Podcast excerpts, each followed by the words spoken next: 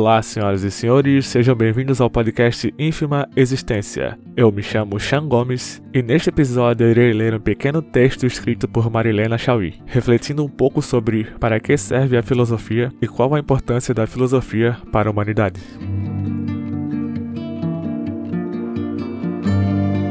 Marilena de Souza Chauí é uma importante intelectual brasileira que atua como professora do Departamento de Filosofia da Universidade de São Paulo desde 1967. Além de professora, a educadora foi também secretária municipal de Cultura de São Paulo entre 1989 e 1992. Em termos acadêmicos, recebeu o título de doutora honoris pela Universidade de Córdoba e pela Universidade de Paris. Atualmente ocupa o cargo de professora titular da USP, sendo especialista em filosofia política e história da filosofia moderna.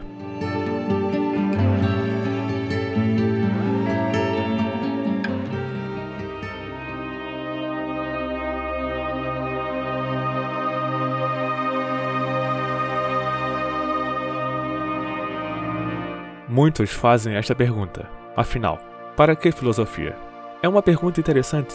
Não vemos nem ouvimos ninguém perguntar, por exemplo, para que matemática ou física? Para que geografia ou geologia? Para que história ou sociologia? Para que biologia ou psicologia? Para que astronomia ou química? Para que pintura, literatura, música ou dança? Mas todo mundo acha muito natural perguntar: para que filosofia? Em geral, essa pergunta costuma receber uma resposta irônica, conhecida dos estudantes de filosofia, que seria: a filosofia é uma ciência com a qual e sem a qual o mundo permanece tal e qual.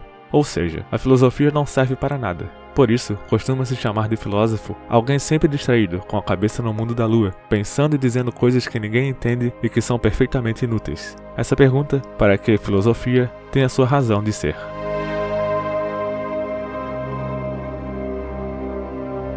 Em nossa cultura e em nossa sociedade, costumamos considerar que alguma coisa só tem o direito de existir se tiver alguma finalidade prática, muito visível e de utilidade imediata. Por isso, ninguém pergunta para que as ciências, pois todo mundo imagina ver a utilidade das ciências nos produtos da técnica, isto é, na aplicação científica à realidade. Todo mundo também imagina ver a utilidade das artes, tanto por causa da compra e venda das obras de arte, quanto porque nossa cultura vê os artistas como gênios que merecem ser valorizados para o elogio da humanidade. Ninguém, todavia, consegue ver para que serviria a filosofia, de onde parte a premissa de dizer que não serve para nada. Parece, porém, que o senso comum não percebe algo que os cientistas sabem muito bem. As ciências pretendem ser conhecimentos verdadeiros, obtidos graças a procedimentos rigorosos de pensamento. Pretendem agir sobre a realidade, através de instrumentos e objetos técnicos. Pretendem fazer progressos nos conhecimentos, corrigindo-os e aumentando-os. Ora, todas essas pretensões das ciências pressupõem que elas acreditam na existência da verdade, de procedimentos corretos para bem usar o pensamento, na tecnologia como aplicação prática de teorias, na racionalidade dos conhecimentos, porque podem ser corrigidos e aperfeiçoados.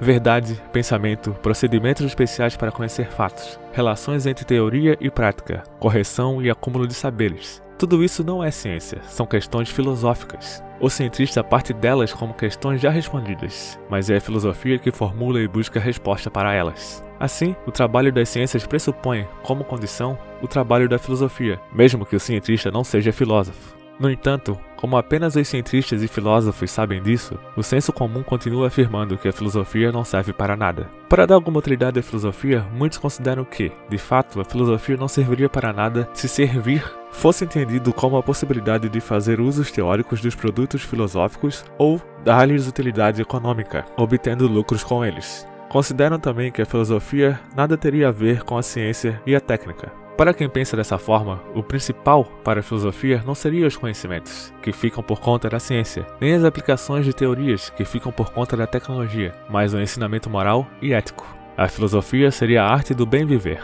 estudando as paixões e vícios humanos, a liberdade e a vontade, analisando a capacidade de nossa razão para impor limites aos nossos desejos e paixões, ensinando-nos a viver de modo honesto e justo na companhia de outros seres humanos. A filosofia teria como finalidade ensinar-nos a virtude, que é um princípio do bem viver.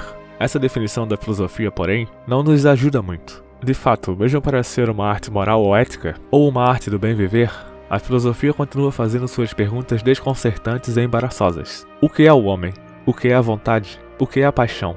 O que é a razão? O que é o vício? O que é a virtude? O que é a liberdade? Como nos tornamos livres, racionais e virtuosos? Por que a liberdade e a virtude são valores para os seres humanos? O que é um valor? Por que avaliamos os sentimentos e ações humanas? Assim, mesmo se disséssemos que o objeto da filosofia não é o conhecimento da realidade, nem o conhecimento da nossa capacidade para conhecer, mesmo se disséssemos que o objeto da filosofia é apenas a vida moral ou ética, ainda assim, o estilo filosófico e a atitude filosófica permaneceriam os mesmos, pois as perguntas filosóficas o que, por quê e como sempre permanecem.